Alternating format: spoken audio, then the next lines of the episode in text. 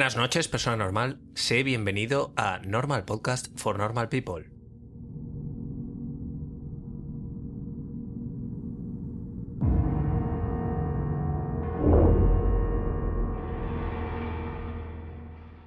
Pero creo que estaría bien que te preguntaras, ¿qué es esto?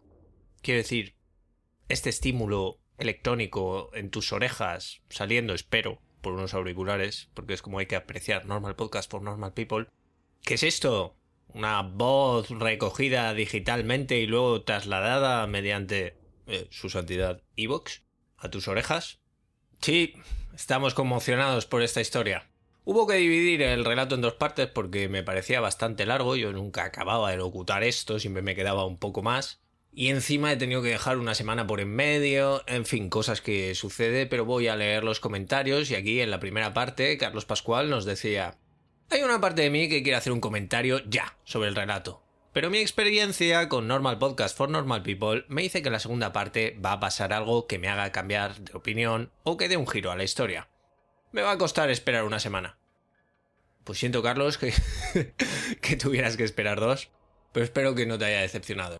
JS Lacro, Lacro dice, grandísimo relato, qué buena narración y ambientación, en espera del desenlace.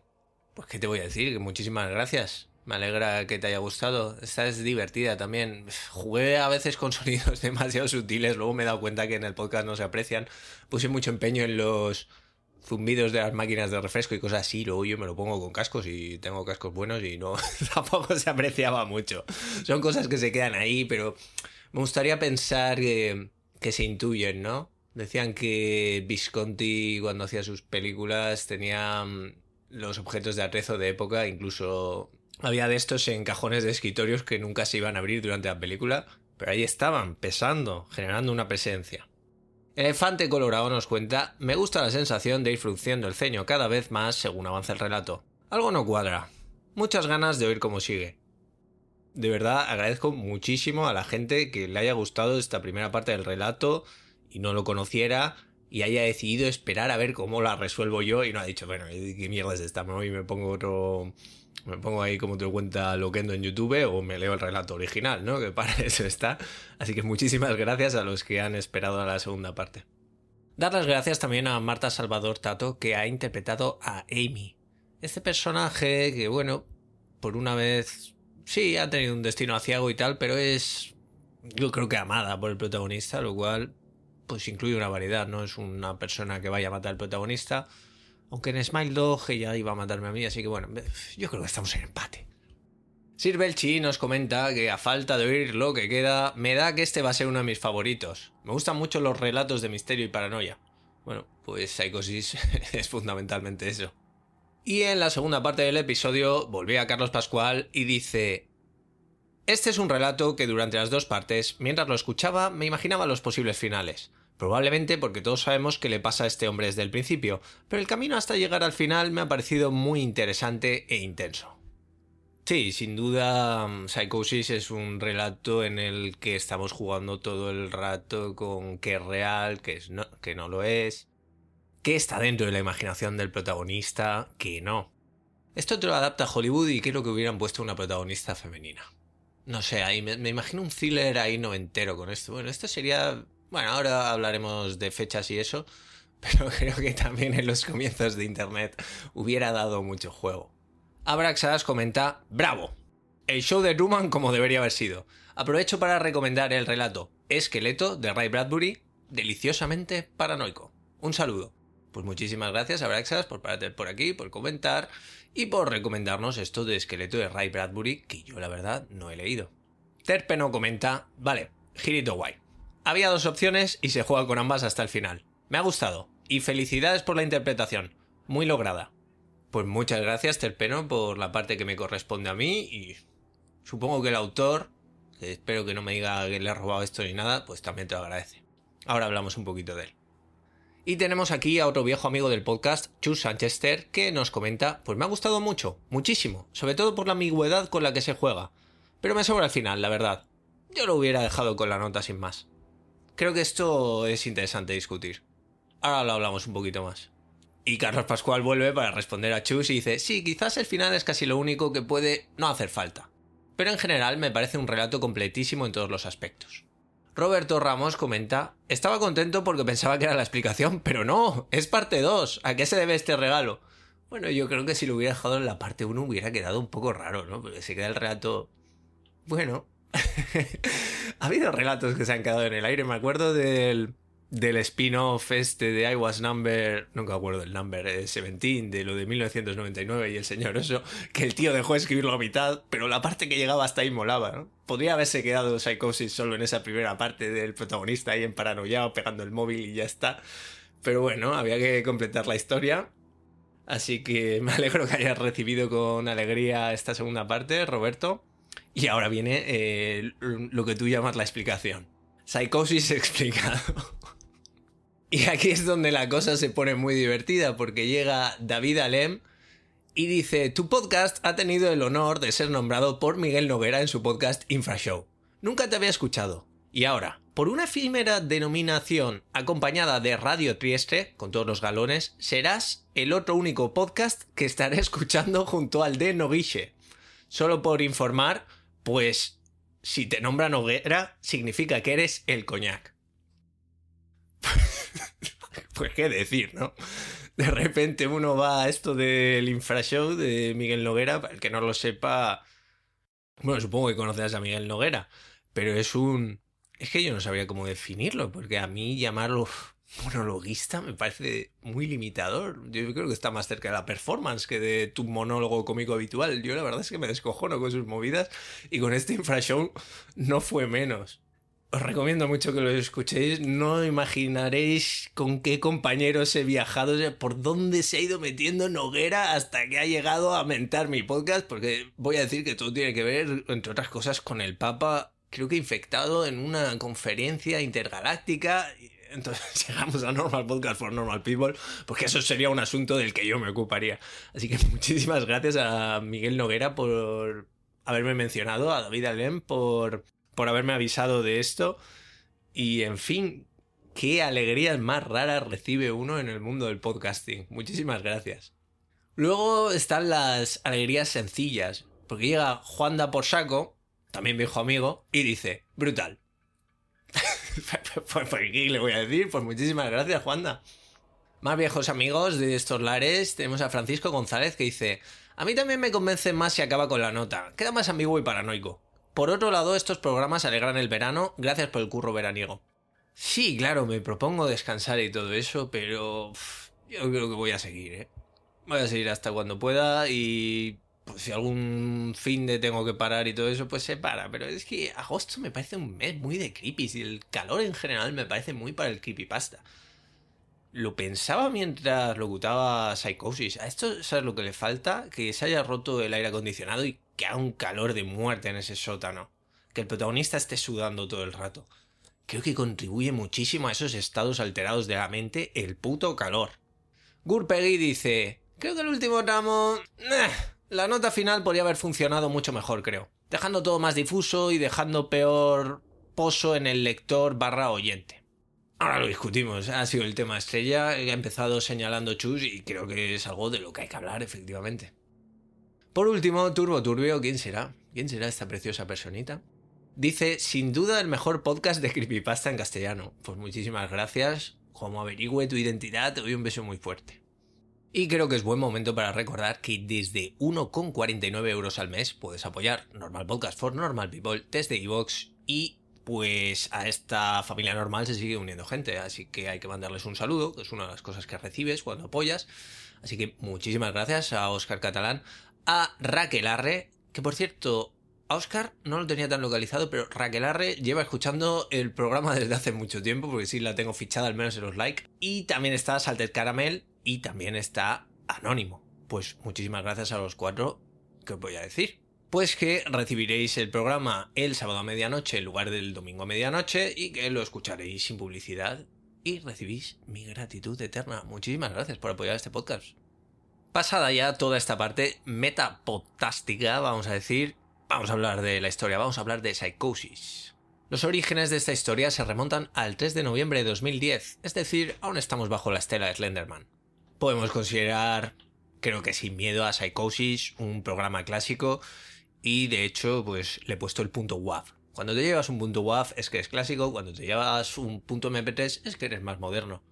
Esto no es ni malo ni bueno, ha habido creepypastas clásicos que han sido un puto desastre. Y que de hecho incluso me gustaría traer al programa en algún momento porque creo que han tenido una gran influencia pese a, a mi ver, no cumplir con unos criterios de calidad mínima. Pero Normal Podcast for Normal People mi idea no es hacer un podcast en el que simplemente se recoja lo absolutamente mejor y producir el mejor escalofrío, sino también observar un poco el mundo del creepypasta y creo que a veces para eso hay que pasar por sitios horribles que bueno, a veces a la gente le hacen gracia, como cuando dice la teoría de los Rugrats. Y ha habido historias escritas no hace tanto eh, que bueno, ponían los pelos de punta, que tenían mucha calidad o que simplemente introducían un concepto nuevo o trabajaban con los ya existentes muy bien que también es meritorio. En este caso, una de esas cosas que no sucede siempre, tenemos un autor plenamente identificado. Se trata de Matt Dimersky. Creo que Psychosis es de las primeras historias que le dio fama. Pero no fue como tantos otros que nos regalaron una historia inolvidable para luego caer en el olvido. Más adelante Matt Dimersky en No Sleep ganó el premio a Mejor Historia en Partes en 2012 con su serie Asylum, pero que no tenga nada que ver con la productora esa porque madre de Dios. Y también ganó Mejor Historia de 2017 y la Historia del Mes en enero de 2018. Hay que decir que he estado ojeando y Matt Dimensky tiene una gran selección de libros en Amazon en formato Kindle, parece que muchos de ellos de historias cortas e incluso ampliaciones de la historia Psychosis, en las que no qué hará personalmente, porque desconocía todo esto. Y es que leyendo Psychosis imaginaba a su autor como novato, pero con mucha intuición, a veces la intuición puede valer más que la experiencia y bueno, en realidad probablemente lo era. Porque claro, tú lees toda esta retaila de premios, de publicaciones en Amazon y demás, y son todas posteriores. Así que probablemente Psychosis haya sido uno de sus primeros intentos serios y le ha salido muy bien. Además, la idea de Psychosis me parece una de esas de novato muy contundentes que puede llevarse muy muy mal. Y bueno, dada la popularidad del relato la opinión de las personas normales y la mía, pues podemos decir que Matt Dimesky cayó de pie con esta historia y que la supo manejar muy bien. Pero es como comentaba un concepto muy bruto, muy filosófico, muy intangible. ¿Cómo puedo saber que no estoy siendo engañado por una fuerza todopoderosa? Esta pregunta que lleva atormentando a la humanidad, pues desde que tomó conciencia de su realidad y de la posibilidad de ser engañado por ponerlo muy gráfico y sencillo, ¿cómo podemos saber que lo que no estamos percibiendo existe? ¿Qué nos asegura que no existe solo lo que percibimos ahora de manera inmediata y lo demás es reconstruido a medida que avanzamos, yo que sé, por diminutos Slenderman justo a tiempo para que percibamos la realidad como un todo coherente. Pues yo no lo sé, tú lo sabes. Y vamos a ponernos cultos aquí para que veamos que esto del creepypasta no es todo jiji jaja y niño rata, ¿eh? También hay miga ahí detrás. Porque a mí todo esto me recordó inevitablemente a la hipótesis del genio maligno. Y por si no lo sabes, o por si quieres recordarlo, la hipótesis del genio maligno es un recurso argumentativo propuesto por René Descartes en las meditaciones metafísicas. Aquí es cuando Descartes dice, mira, no se puede saber nada, voy a dudar de todo, mis sentidos me engañan, estoy loco, o hay una cosa todopoderosa que puede engañarme de forma constante. Lo que está sugiriendo Descartes es que tal vez hemos sido creados por un Dios que nos obliga a engañarnos sistemáticamente, que ha dispuesto nuestra naturaleza de tal modo que queremos estar en la verdad cuando realmente estamos en el error. Al principio Descartes habla de que hay proposiciones que parecen tener la máxima evidencia, las que se presentan con claridad y distinción. Estamos hablando de proposiciones que parecen evidentes.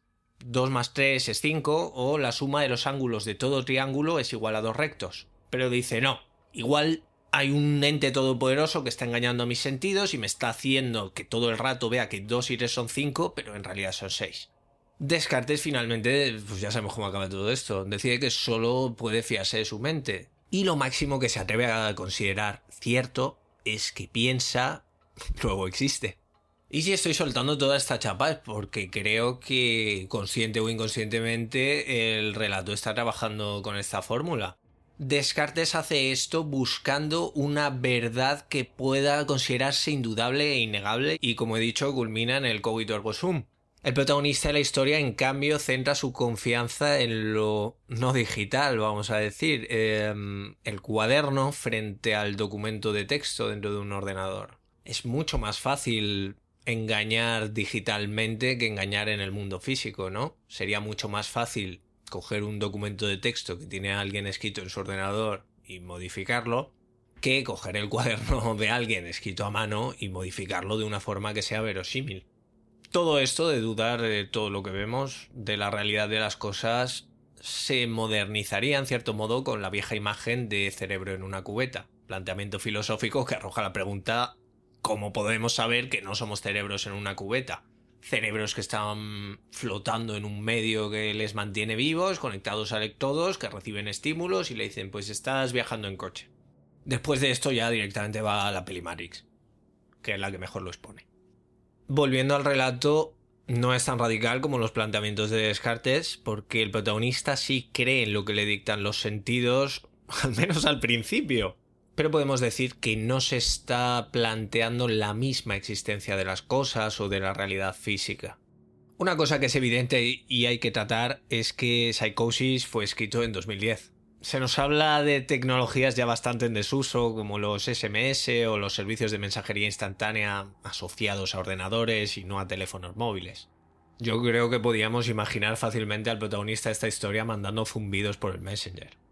Lo que provoca esto es que nos planteemos cómo sería la historia a día de hoy, actualizada a las tecnologías de 2021, que es cuando la voz digital os está llegando.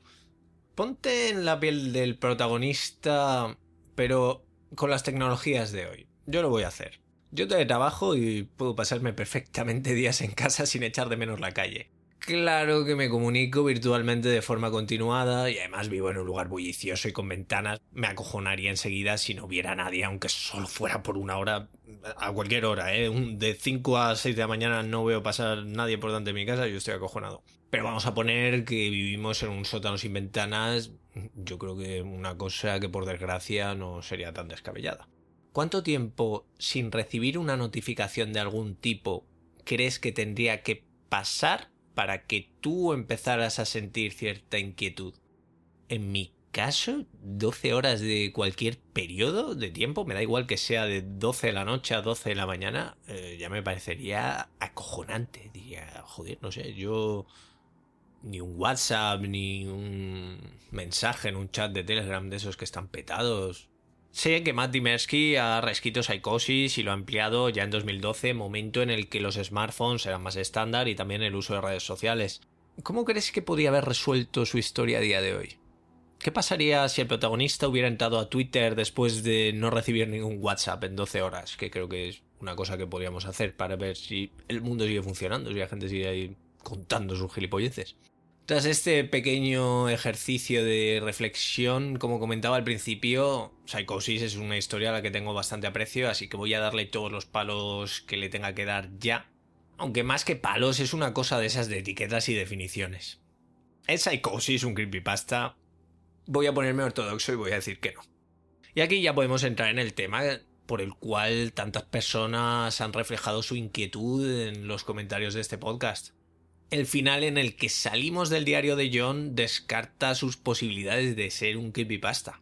Tendríamos que saber primero de dónde salen esas palabras, quién nos cuenta todo eso del doctor y, más importante aún, si una entidad cibernética ha tomado el mundo, ¿por qué no podemos ver nada? Podría haberse sugerido, por ejemplo, que el texto se ha escapado de algún modo y es el clásico mensaje en una botella y seguir por ahí, decirnos que nuestra realidad no es real, que efectivamente todos estamos controlados por máquinas, salvo quizá el lector y dar alguna pista de nuestra realidad para introducirla en una ficción, como hacía Petscop, por ejemplo, jugando con todos esos niveles de realidad y ficción que se fusionaban. Voy a poner un ejemplo muy grueso. Pongamos que me invento una historia de unos parásitos que habitan la Tierra por cualquier motivo y que consideran al ser humano un anfitrión ideal, pero tienen problemas para adaptarse al hecho de que camina erguido, y la rectitud de la columna vertebral les impide parasitar a gusto y necesitan que el ser humano tenga el cuello más inclinado. ¿Ves por dónde voy? Y entonces estos parásitos de algún modo desarrollan los smartphones y entonces estamos con el cuello girado hacia abajo. Joder, si es que me tendría que dedicar a esto. Con esto, si afirmara que estos parásitos existen, pues el lector podría decir efectivamente hay smartphones y efectivamente la gente ya no va con la columna tan recta.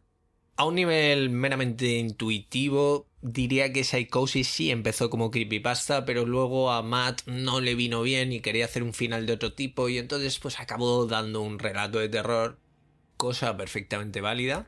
Pero creo que para incluir esta historia en el mundo del creepypasta, Matt tendría que haber dado más énfasis a cómo llega el diario a la red, por qué estamos leyendo ese diario es una contradicción muy grande, pues se nos habla precisamente de un diario escrito. Tendría que justificar que alguien haya digitalizado todo ese contenido. De hecho, un ejercicio muy interesante creo que podría haber sido fotografiar el diario. Escribirlo y fotografiarlo. ¿Y por qué creo en parte que empezó como creepypasta y quizá con esa necesidad de resolver, con ese párrafo final dejó de serlo? Porque el relato se molesta mucho en justificar, como en una buena película de phone footage, por qué John, nuestro protagonista, está escribiendo en el diario. Ah, estoy escribiendo esto como último ejercicio, jaja, es que me ayuda a poner en orden las ideas, bla bla. Hay una molestia permanente en esto. Insisto en que esto no es una crítica ni mucho menos. Creo que como daño colateral de la cultura del creepypasta, digamos, hemos sacado grandes relatos de terror y ciencia ficción y eso nunca lo vamos a poder considerar malo. Hago estos ejercicios de clasificación y purismo más por diversión que por decir, tú es pasta, tú no lo eres. Como decía, sospecho que ha hecho estas elecciones porque en el momento en que decides lanzarte a incluir ese final, ya olvídate del creepy, claro. Y es que la intuición nos dice que el final es un apéndice. Muchos de los que han comentado veían la posibilidad de quitarlo, lo quitas de la narrativa y no pasa nada, tienes una historia distinta, pero completa. En cualquier caso, en mi opinión, al menos es un apéndice divertido, que juega con la opción plausible estaba loco para luego irse a la estrambótica. Y esto ya lo he dicho otras veces, pero lo repito.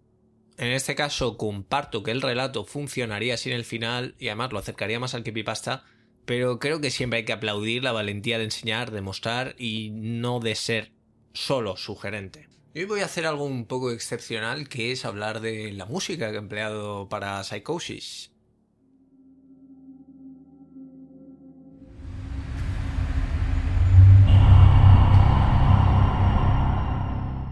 Me gustaría decir desde ya que me he fundido prácticamente todos los temas que tiene el artista Miu, M-Y-U-U, que es un tío que básicamente se dedica a hacer música muchas veces pensada para acompañar Pasta y creo que tiene temas ambientales muy buenos y que he utilizado pero en infinidad de programas y creo que apenas le he mentado y el tío ni quiere cobrar ni nada, ah, por amor a, a lo curepe. Así que muchísimas gracias a Miu. Pero en esta ocasión he utilizado un tema que me gusta mucho, que se llama Disassembling the Creator de Atrium Carceri. En algunos puntos, ¿vale? He jugado con varios. Pero digamos que el leitmotiv de la entidad maligna cibernética era este Disassembling the Creator de Atrium Carceri. Está en Spotify por si lo queréis recuperar y escuchar el tema entero. Es además el tema que está sonando ahora mismo. Y con él me despido, persona normal, a ver por qué derroteros nos lleva este podcast.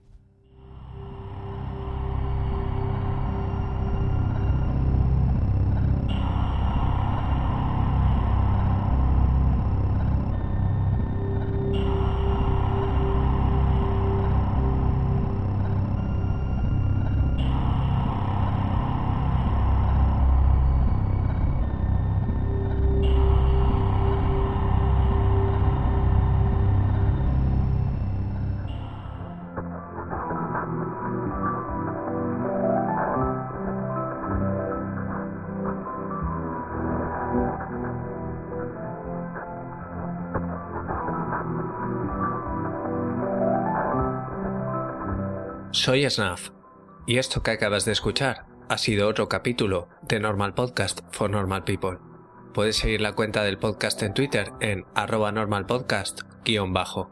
El podcast está alojado en iVoox, donde te agradecería mucho que te suscribieras, comentaras qué te ha parecido o cualquier cosa relacionada con el mundo del creepypasta.